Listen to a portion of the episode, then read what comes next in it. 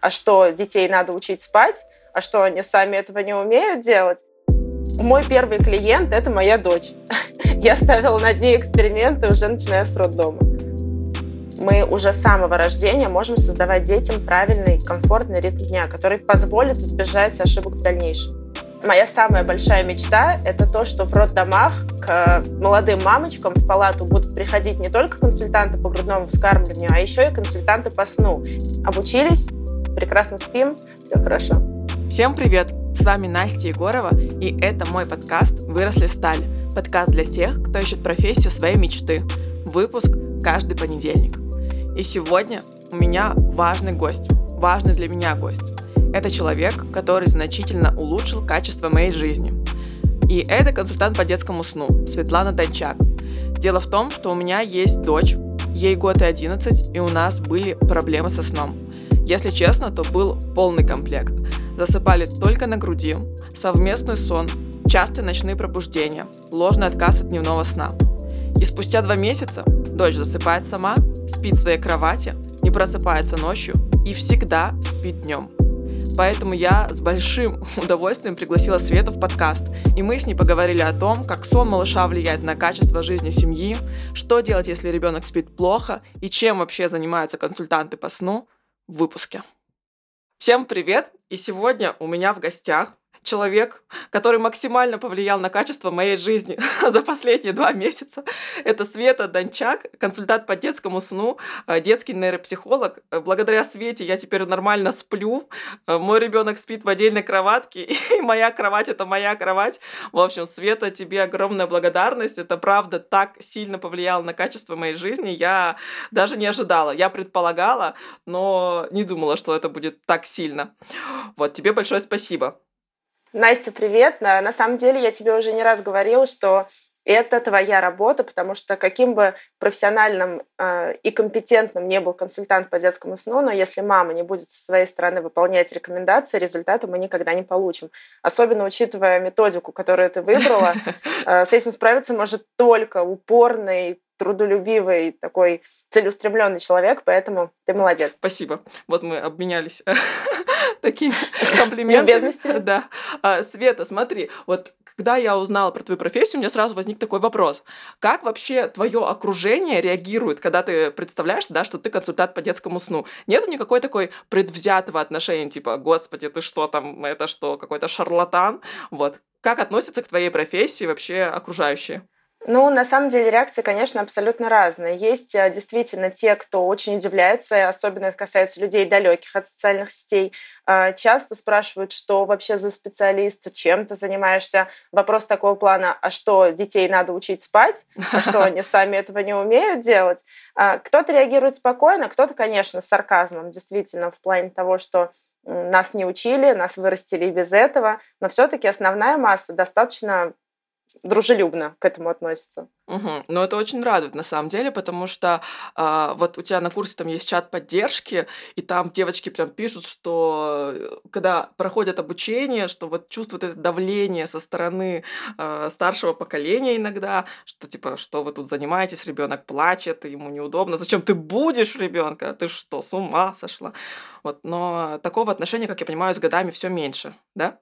А, со стороны мам, да, но старшее поколение действительно частенько, особенно на мам, оказывает влияние, и, конечно, это оказывает, в свою очередь, влияние уже на консультантов, потому что нам, по большому счету, приходится быть не только консультантами, но и такими мини-психологами для мамы, потому что мама, естественно, а, в стрессе, угу. она и так идет в неизвестное для себя, да, она идет в определенный страх, а тут еще и со стороны близких отсутствует поддержка, а только такой вот недоверие угу. и э, негативное влияние. Поэтому э, приходится, конечно, и в этом плане помогать, поддерживать, но все-таки сейчас радует, что основная масса мужей поддерживают своих жен, потому Круто. что все-таки мало кто живет с родителями. Угу. Да, вот мужья это, конечно, важная часть нашей команды. Кстати, да, в моем случае тоже Саша очень меня поддерживал и это была его даже инициатива, он меня давно уже говорил, надо нам консультанта по сну, потому что все, что происходит, вот эта твоя постоянная депривация сна,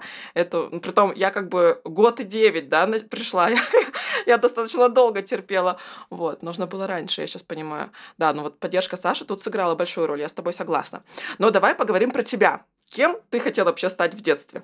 Ну, вообще, когда я маленькая была, я изначально хотела пойти вот как раз в какое-нибудь преподавание, воспитателем детского сада, либо учителем начальных классов. То есть у меня было желание работать с детьми. Но в пятом классе меня кардинально поменяла в другую сторону, и я решила идти по маминым стопам. Она у меня сотрудник уголовно-исполнительной системы, это погоны. Uh-huh. И вот с пятого класса я четко шла к своей цели, с 15 лет одела погоны. Uh-huh. И, в принципе, вся основная моя карьера, весь основной род деятельности был именно там, uh-huh. до ухода во второй декрет. До ухода во второй декрет. Вот расскажи, пожалуйста, да, это часто, наверное, такая история, что э, девушка в декрете начинает справляться с этой проблемой, да, сама, как я понимаю, что, наверное, у тебя была такая, и потом так углубляется в это все и начинает помогать всем остальным. Расскажи, как это было в твоем случае. У меня немножко по-другому было. У меня были проблемы со сном старшего ребенка. Угу. Ему на момент второго декрета уже было 10 лет. Он угу. отвратительно спал, когда он был, соответственно, младенцем. И забеременев второй раз, я поняла, что просто повторение этого я не хочу. Угу. Начала изучать тему, то есть еще будучи беременной, узнала, что вот такая вот профессия у нас существует. К сожалению, пока она не очень распространена mm-hmm. на территории Российской Федерации, но тем не менее, вот как раз на данный момент она семимильными шагами начинает развиваться, mm-hmm. об этом узнают все больше и больше людей. Получается, я в нее зашла как раз на моменте подъема. Угу. Вот, отучилась, опять же, будучи беременной. То есть мой первый Ничего клиент себе. это моя дочь. Я ставила над ней эксперименты уже начиная с роддома. Ух ты, ничего себе. То есть ты начинала как-то уже прививать там какие-то привычки, вот прям только родился ребенок, и ты стала уже работать. Ну да, понятно, что с новорожденным нельзя прям вот все да, знания свои, но тем не менее мы уже с самого рождения можем создавать детям правильный, комфортный угу. дня, который позволит избежать ошибок в дальнейшем. Угу. А смотри, а ты отучилась, будучи беременной, на консультанта по сну? Или ты брала консультации у консультанта? То есть ты сразу училась на специалиста, правильно я поняла? Да, да, я не работала сама ни разу с консультантом. Ага. Я отучилась сразу на консультанта, прошла два модуля, угу. получила два сертификата и после этого начала работать. А расскажи, пожалуйста, про свою первую консультацию, не со своим ребенком, естественно, а вот когда ты взяла какого-то э, человека, маму, я так понимаю, к себе на ведение. Первые мои клиенты были, наверное, не самыми простыми для консультанта, потому что это была двойня.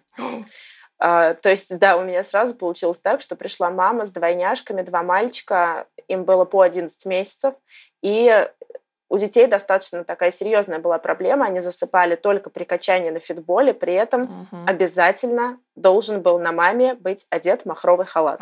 вот такая вот странная привычка. Да, ну и, естественно, сосание бутылки тоже, это как бы очень распространено, да, грудное вскармливание, сосание бутылки. Вот. И, соответственно, мы обучались с малышами самостоятельному засыпанию. А, до сих пор, кстати, с мамой на связи у нас сложилась такая, uh-huh. такой коннект. Uh-huh. Вот. После этого в жизни мамы в семейной произошли очень большие изменения, но тем не менее наш результат она сохранила и всегда пишет мне хорошие, приятные вещи. Ага, слушай, вообще очень интересно. А когда ты поняла, что ты вообще хочешь это монетизировать, зарабатывать на этом? Или ты сразу такая начала э, об этом узнавать и такая думаешь, вот, это моя профессия? В принципе, принимая решение идти обучаться, я изначально понимала, что я это делаю не только для себя и своего ребенка, mm-hmm. что я буду это развивать. Конечно, не было понимания, как это mm-hmm. все делать, но э, я перед этим проходила обучение на SMM-менеджера, и вот uh-huh. это немножко помогло. То есть uh-huh.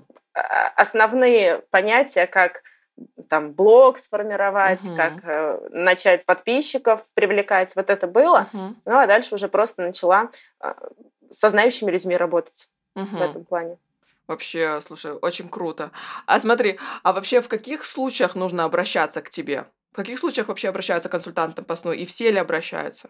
Конечно, в идеале предупреждать появление проблемы, а не устранять ее. Вообще, моя самая большая мечта — это то, что в роддомах к молодым мамочкам в палату будут приходить не только консультанты по грудному вскармливанию, а еще и консультанты по сну. И угу. я думаю, что в пределах 3-5 лет это обязательно появится, потому что у нас сейчас огромное количество информации про детский сон, но мама молодая, которая только что родила, которая находится в режиме многозадачности, да, ей надо за ребенком следить, про себя не забыть, там э, домашние дела, вот это все, она просто не может в этом разобраться и начинает совершать ошибки, да, то есть вот здесь так написано, а вот здесь вот так написано. Вот я буду так и так делать. Угу. В итоге все это, конечно, сказывается на сне ребенка. Поэтому в идеале готовясь к тому, чтобы стать мамой или на первых этапах материнства, все-таки вот обратиться к консультанту не обязательно за индивидуальной работой. Есть книги, есть вебинары а, для того, чтобы хотя бы основу получить.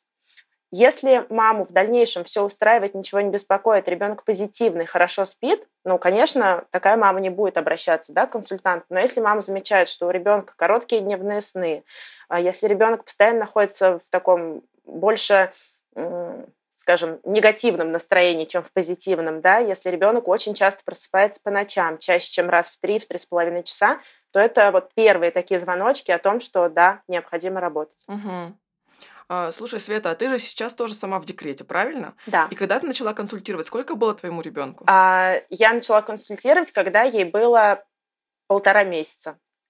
Я с трудом, честно, вспоминаю это время и думаю, как я вообще выжила, потому что я укладывала ее спать э, где-то в 19-19.30, то есть мы на раннем укладывании mm-hmm. были, что неудивительно, да, у консультанта по сну. Вот. А, и после этого я садилась разбирать анкеты мам с детьми. До 12, до часа ночи вставала в 7 с такими этими кругами под глазами. На самом деле у нас э, среди консультантов есть такая шутка, что консультант по сну — это человек, у которого самые большие круги под глазами, потому что он постоянно работает. Это жесть. На самом деле, я смотрю на твои объемы, да, как бы работы, судя по твоему блогу, да, по сколько там у тебя идет сейчас марафонов, курсов, активностей различных. Как ты вообще успеваешь, будучи еще в декрете? Это невероятно. Что, какие качества тебе помогают твои личные? А, планирование и организованность. Я человек, который очень любит все по полочкам, и я обязательно выполняю все пункты, которые я себе наставила. Но это и минус, потому что когда что-то идет не по плану, я раздражаюсь, мне не нравится, я начинаю нервничать. То есть, ну, как бы, ну, вообще максимально я стараюсь углубиться сейчас в тему mm-hmm. тайм-менеджмента, потому что там, mm-hmm. оказывается, тоже куча хитростей, которых я не знала. Ну, вот таким вот образом как-то стараюсь. Ну а если сравнивать две твоих эти профессии, они же такие разные. Сложен ли был э, сам переход? А, основная разница в контингенте, если можно так сказать, да, но ага. не совсем, наверное, правильно подобранное слово. Ну, то есть а, по основному роду деятельности я занималась работала с людьми, приступившими закон, да, то есть э, с теми, в отношении которых суд принял решение о наказании, не связанном с изоляцией от общества, то есть, грубо говоря, это осужденные, да, и естественно, что это не дети, далеко не дети, да, и с ними, конечно, да, приходилось занимать определенный э, уровень общения, да, то есть если ты немножко даешь себя продавливать, то они тебе грубо говоря, садятся на шею. Вот. Задача с этими людьми — наставить их на путь исправления. Понятно, что это очень такая утопия, да, но, тем не менее, свои обязанности, которые им суд установил, они должны выполнять. В противном случае мы их отправляем в места лишения свободы. Здесь, как ты понимаешь, вообще иное, да, и если по основному роду деятельности я должна быть достаточно жесткой, э, такой прямолинейной, да, то мама — это человек, который нуждается, как мы, в принципе, с тобой уже говорили, да, в поддержке, поддержке в понимании.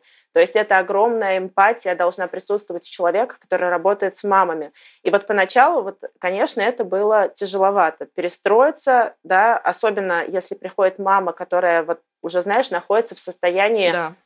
Ну, настолько повышенной тревожности, настолько вот, я не буду называть это депрессией, да, но когда она считает, что у нее вокруг никакой поддержки нет, конечно, здесь понимание, понимание и только понимание. Сейчас, по прошествии практически трех лет, э, я как рыба в воде, то есть мне очень комфортно с мамами, я не представляю, как бы я вернулась туда, но, в принципе, я этого и не планирую. Ага.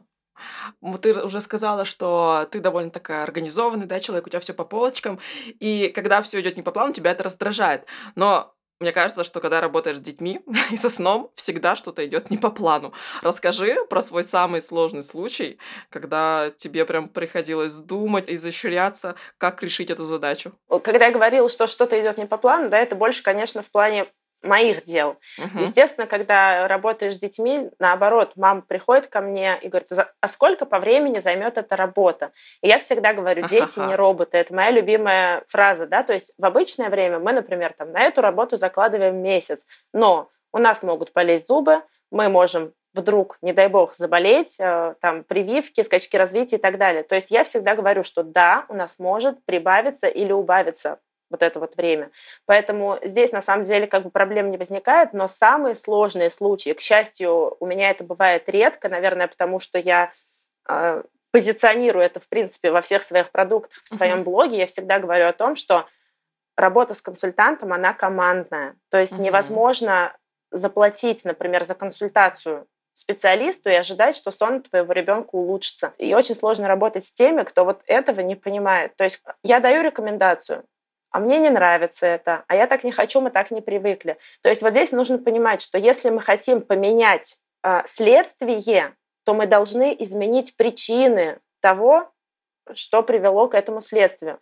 Вот здесь, конечно, прям стараешься находить подходы, объяснять, достучаться, но бывали случаи, когда это не удавалось, и мы расходились. По-другому никак.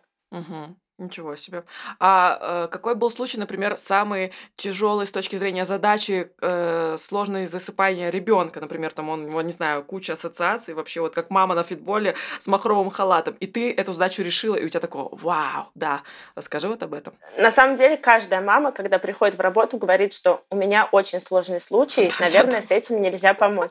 Да, то есть... Я была уверена, Тут как бы на самом деле нет, э, вот в том, что касается ассоциации, ритма uh-huh. дня, если мама готова менять ситуацию, вообще нет проблем, которые нельзя решить. Но из последнего запоминающегося была мама с восьмимесячной девочкой. Uh-huh. Они засыпали следующим образом. То есть, естественно, присутствовал фитбол, uh-huh. а, пеленка, ребенка uh-huh. заворачивали в пеленку, ГВ в момент засыпания и шапка на глаза.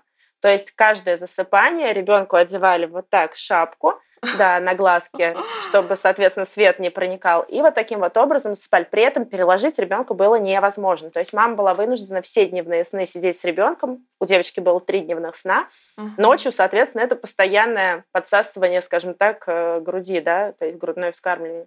Обучились, прекрасно спим, уже попрощались, все хорошо. Вот всегда, когда слышу такие истории, мне кажется, что каждый ребенок, он настолько индивидуальный, э, каждый случай вообще уникальный. Я даже читаю вот этот чат, там девочки пишут, что у них там мой засыпает вот так, а у меня вот только так, а мы тут просыпаемся. И мне кажется, вообще нету никакого повторения среди вот этих множества событий, да, детьми. Все очень разные. И как помочь всем, я вообще не понимаю, как ты находишь ключи к каждому. Или все-таки есть какие-то общие э, технологии вы, э, вывода, да, вот ребенка в нормальное состояние сна. Вот расскажи, как ты подбираешь ключ к каждому случаю. А, есть общие рекомендации однозначно, да, то есть у нас есть факторы, влияющие на сон, они не меняются от ребенка к ребенку, то есть это общие рекомендации. Вот. Но, тем не менее, задача консультанта, если это индивидуальная работа, то разобраться конкретно в проблеме этого ребенка. Угу. Если это курсовая работа, то, соответственно, дать участницам курса все возможные варианты, как может быть и как это исправить.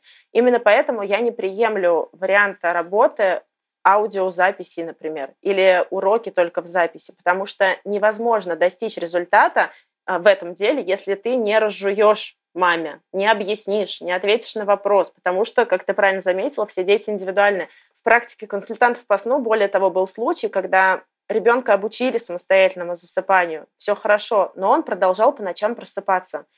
И оказалось, что ребенку не нравилось пижама из синтетических материалов. Мама совершенно случайно поменяла пижаму на хлопок, ребенок стал спать спокойно всю ночь. То есть, конечно, вот такие моменты, их невозможно методом тыка обнаружить, да, но угу. э, максимум того, что мы знаем, мы должны маме рассказать угу. для того, чтобы, соответственно, найти подход к каждому ребенку. Удивительно. А, вообще, как ты считаешь, что может ли человек стать консультантом по сну без опыта родительства? Конечно, это же так же, как врач. Не обязательно же стать э, педиатром, потому что у тебя есть ребенок, например. Консультант по сну — это специалист, который обучает детей не на основании опыта со своим ребенком, а на основании знаний, на основании исследований. То есть невозможно один раз обучиться на консультанта и всегда вот работать по этой схеме. Сейчас постоянные нововведения, постоянные исследования проводятся на тему сна. И если это не изучать, то ты просто угу. будешь давать все меньше и меньше результатов. Поэтому, конечно, это плюс, когда у тебя есть свой ребенок, и ты знаешь, да, вот все там тонкости, что как отвлечь можно малыша, чем его развлечь в определенном возрасте, потому что ты сама как мама это проходила. Угу. Но это абсолютно не говорит о том, что человек, не имеющий ребенка, не может стать консультантом. Угу. Вот как раз ты стала говорить про развитие, да, что это отрасль такая. Мне кажется, она молодая, и поэтому она достаточно быстро развивается, да, вот это все консультирование э, по сну, вообще налаживание сна ребенка. Э, как ты вообще развиваешься в этом? Проходишь ли какие-то обучения дополнительные? Что ты делаешь? А, да, конечно. Но, в принципе, как я сейчас сказала, да, что если постоянно не обучаться, то ты начнешь терять квалификацию. В первую очередь я обучилась дополнительно на детского нейропсихолога.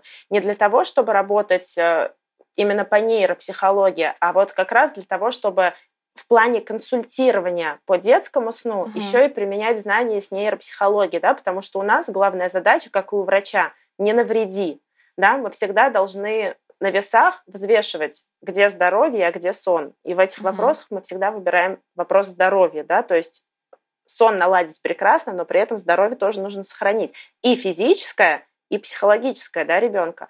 Вот, поэтому, да, вебинары, а, всякие встречи, а, онлайн, естественно. Uh-huh. У нас постоянно проводят супервизии, повышение квалификации. На данный момент прохожу 50-часовое обучение по повышению квалификации, именно наше внутреннее, то есть консультантов uh-huh. по сну.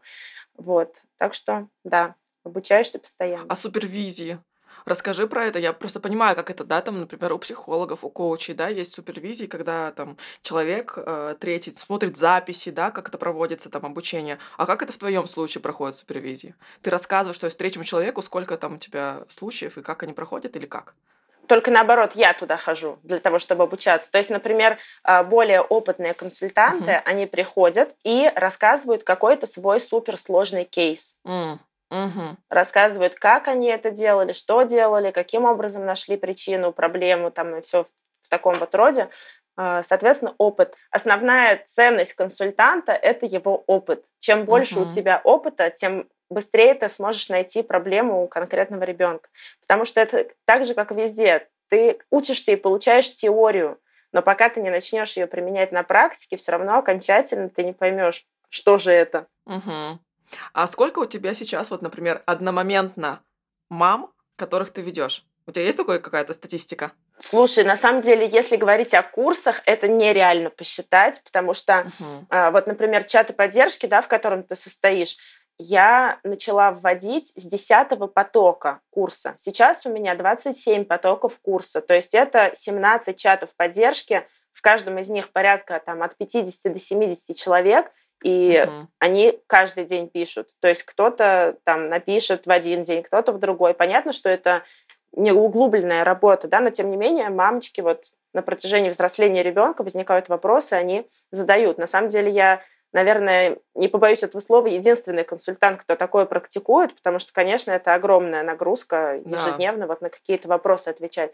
Вот. А что касается индивидуальной работы, на данный момент э, я повысила чек как раз для угу. того, чтобы сохранить количество э, тех, кто у меня на индивидуальном сопровождении, потому что индивидуально работает совершенно другое. Это с утра до вечера с, на связи с человеком. Вот, и, естественно, здесь я более двух-трех человек в месяц не беру. Угу.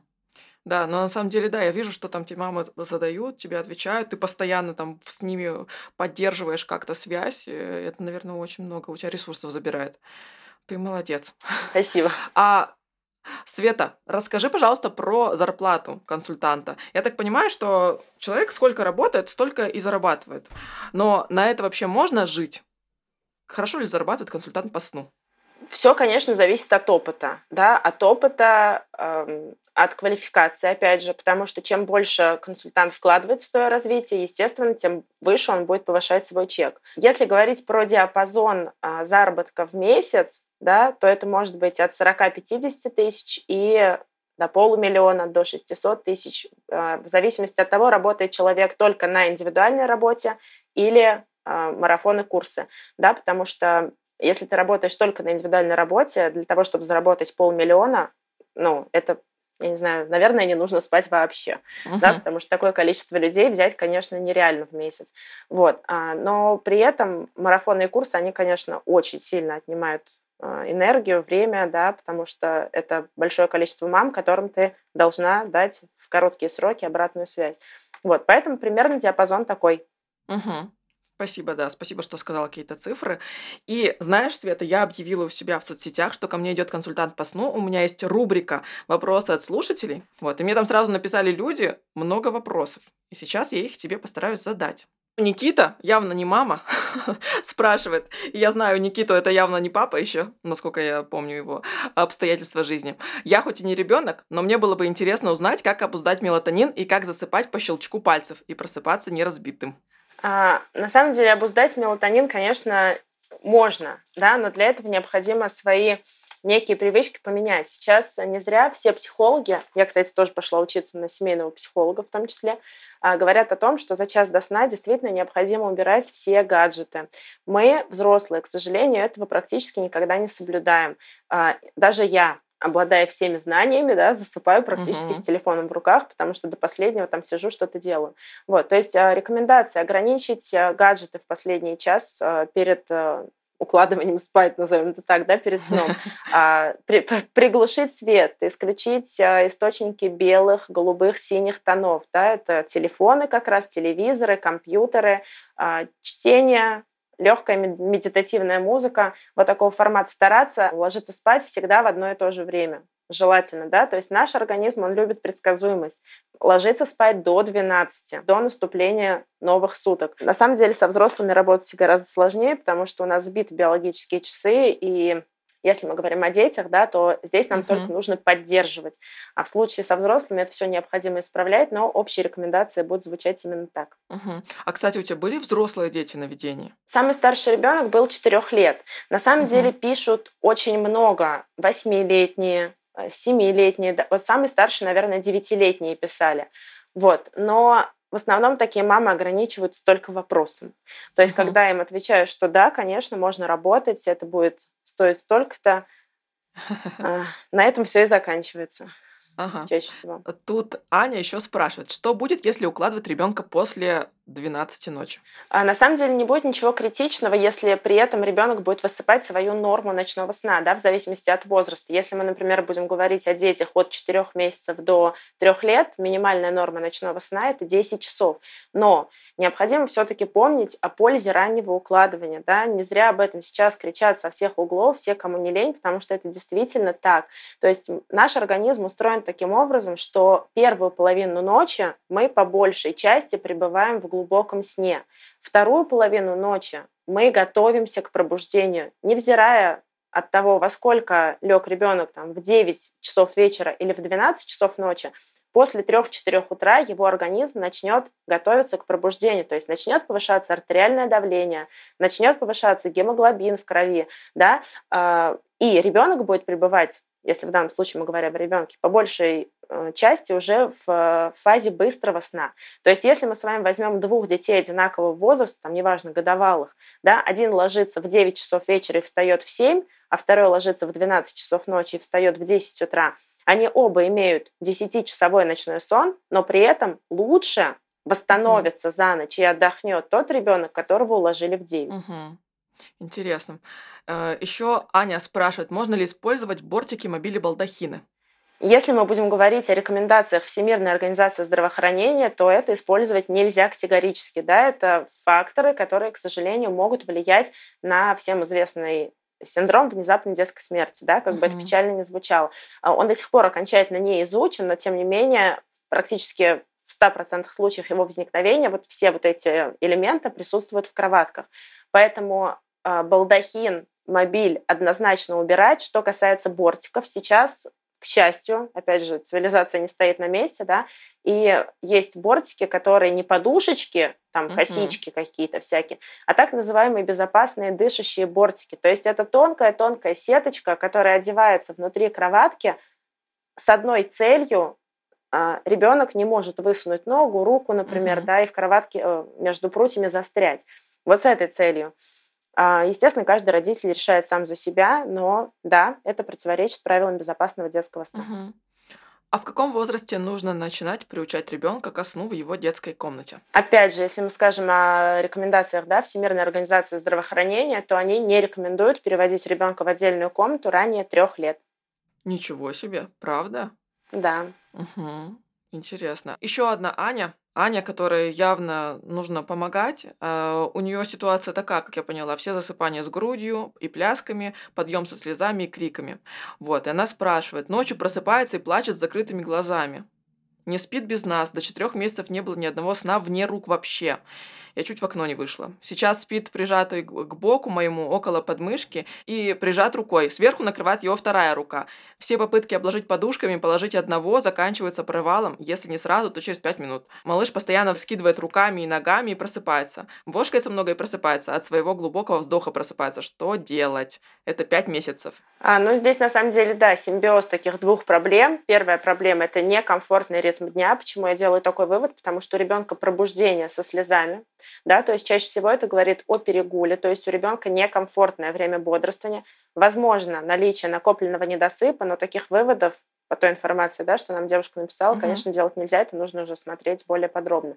И вторая проблема – это формирование сильной ассоциации на засыпание, собственно, которая мешает малышу э, спать без помощи взрослого человека, в данном случае мамы, ее рук, груди. Поэтому к сожалению, здесь одним советом не поможешь. Это нужно угу. действительно идти в работу, налаживать ритм дня и при желании мамы обучать самостоятельному засыпанию. Нужно понимать, что после налаживания ритма дня уже ситуация станет лучше. Да? То есть ребенку будет комфортнее, он будет крепче спать, а, он не будет просыпаться со слезами, он будет в более позитивном настроении. Но если мама хочет уйти от частых ночных пробуждений, которые вызваны ассоциацией, то здесь, конечно, нам необходимо от нее избавляться и обучать ребенка самостоятельному засыпанию. Угу.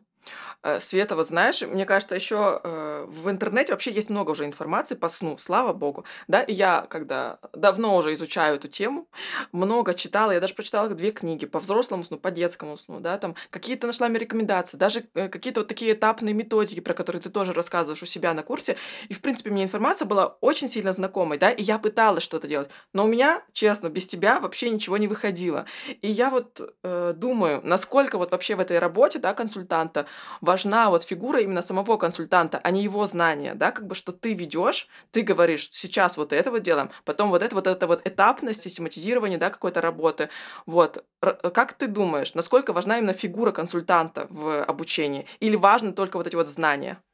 Я всегда говорю, ищите своего специалиста. Это точно так же, как э, в спорте, там, я не знаю, в медицине мы не тульские пряники, чтобы всем нравиться. Элементарно, мы можем сойтись с мамой, да, а можем не сойтись. Это нормально. Это не потому, что консультант плохой или мама плохая, да, это потому, что мы можем быть разными людьми.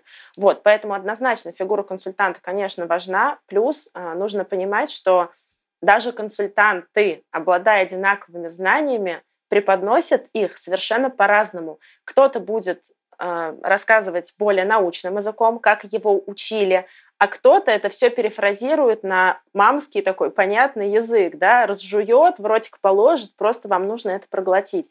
А, поэтому степень восприятия у всех разная, я сейчас про мам говорю, и, соответственно, угу. каждой конкретной маме нужно найти того специалиста, с которым ей будет в первую очередь понятно, приятно работать. Угу.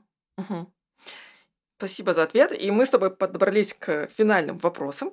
Продолжу фразу. Быть консультантом по сну – это однозначно постоянно учиться, а, уметь слушать, обладать эмпатией, пониманием и любить людей и детей. А, у меня есть рубрика «Я рекомендую», где мой гость, эксперт, делится своими рекомендациями. Это может быть книга, фильм, э, сериал, какая-то театральная постановка, что тебя саму впечатлило недавно. Вот, можешь порекомендовать что-то? А, да, если говорить о книгах, то меня очень за последний период впечатлила книга «К себе нежно». Uh-huh. Я, в принципе, человек, который старается постоянно развиваться, делать себя лучше. И вот эта книга, она как книга медитация. То есть она именно о том, а, чтобы понять себя, понять mm-hmm. свою ценность в этом мире и в первую очередь все-таки ориентироваться на свои потребности, а не на потребности других людей. Но это, если, конечно, мы будем в буквальном смысле говорить. А, а что касается сериалов, не знаю, можно у тебя такое говорить или можно. нет.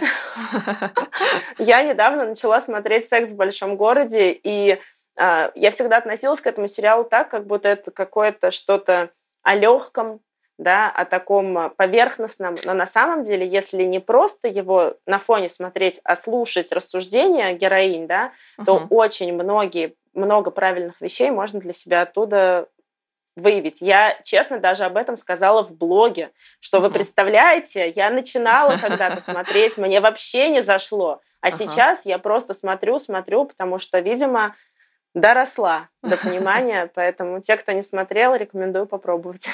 Круто. И дай, пожалуйста, совет начинающему консультанту по сну. Наверное, в первую очередь консультант по сну, который начинает работать с детьми, должен понимать то, как раз о чем я сказала, да, что нельзя навредить. То угу. есть иногда, если консультант смотрит узко, да, угу. только на то, чему его научили, может получиться так, что где-то он навредит нужно смотреть широко, потому что невозможно всех детей подогнать под те рамки, которые дают нам при обучении. Это первый момент. И второй момент — не смотреть других консультантов. Как бы это странно ни звучало, но когда а, ты смотришь других консультантов, ты перенимаешь их манеру э, работы. Угу. Каждый консультант должен обладать своей манерой работы. Только тогда он даст результаты. Ошибаться, падать, вставать, понимать. Только в таком случае действительно можно стать вот специалистом, которому будут идти по рекомендациям. Потому что uh-huh. для нас показатель того, что ты в топе, это когда с каждым месяцем к тебе приходит именно все больше и больше людей по рекомендациям. Это означает, uh-huh. что ты даешь результат. Кстати, вот да, еще про рекомендации. Еще плюсом бонусный вопрос. А, тоже в моем потоке была девушка, ты сама об этом говорила, что она пришла со вторым ребенком к тебе уже. И у меня да. сразу возник вопрос. То есть это действительно не такие знания, да, которые ты можешь как бы получить, вот, применить, и вот тебе результат. То есть новый ребенок это новая задача. Правильно? На самом деле нет. На самом деле как раз я на курсе даю информацию таким образом, чтобы потом мамочки могли применять ее дальше. Но девчонки, с которыми я работала, действительно часто возвращаются со вторыми детьми и пишут о том, что я не буду конспектировать, потому что я хочу вернуться к вам со вторым ребенком. То есть это желание угу. а, именно конкретной мамы. Есть те, кто пишут, что Светлана, спасибо, благодаря вам там у меня и первый спит, и сейчас я второго родила, знаю все, что нужно делать. То есть они не приходят в работу, но они знают, что нужно. А есть те, кто возвращаются, это, конечно, очень приятно и здорово. Круто. Класс. Спасибо, Света, вообще, что пришла, рассказала про свою неимоверно важную, чудесную профессию. Я просто, не знаю, готова оды петь. Я сейчас всем рассказываю, как чудесно вообще это спать, и что вы недооцениваете такое простое, что у нас есть. Вот, спасибо тебе. Всем мамам не надо терпеть, надо работать. Идите к Свете, зайдите в ее блог, там очень много полезной информации. Вот, так что спасибо тебе. Тебе тоже большое спасибо и за работу, э, со своей дочкой, да, потому что это действительно очень важно. Понятно, что чем раньше мы начинаем, тем э, угу. лучше, да, но супер, что мама все-таки в определенный момент осознает, что Поняла. нет, я не хочу так, я хочу по-другому. А, и за эту встречу, это мой первый опыт, он очень угу. приятный, и мне было прям классно с тобой пообщаться. Спасибо. Спасибо. Всем пока-пока. Пока. Круто, что вы дослушали этот выпуск до конца. Я жду обратную связь во всех соцсетях. Вы в любой соцсети можете найти меня как «Выросли стали» или «Grew up became». И заходите в любую соцсеть, пишите свою обратную связь. Я это очень люблю, меня это мотивирует. Всем отвечаю, на всех реагирую. И, конечно же, я жду ваши лайки в Яндекс Музыке, комментарии в Apple подкасте, чтобы меня видела платформа и я продвигалась внутри нее. Всем спасибо, всем хорошей рабочей недели. Пока-пока.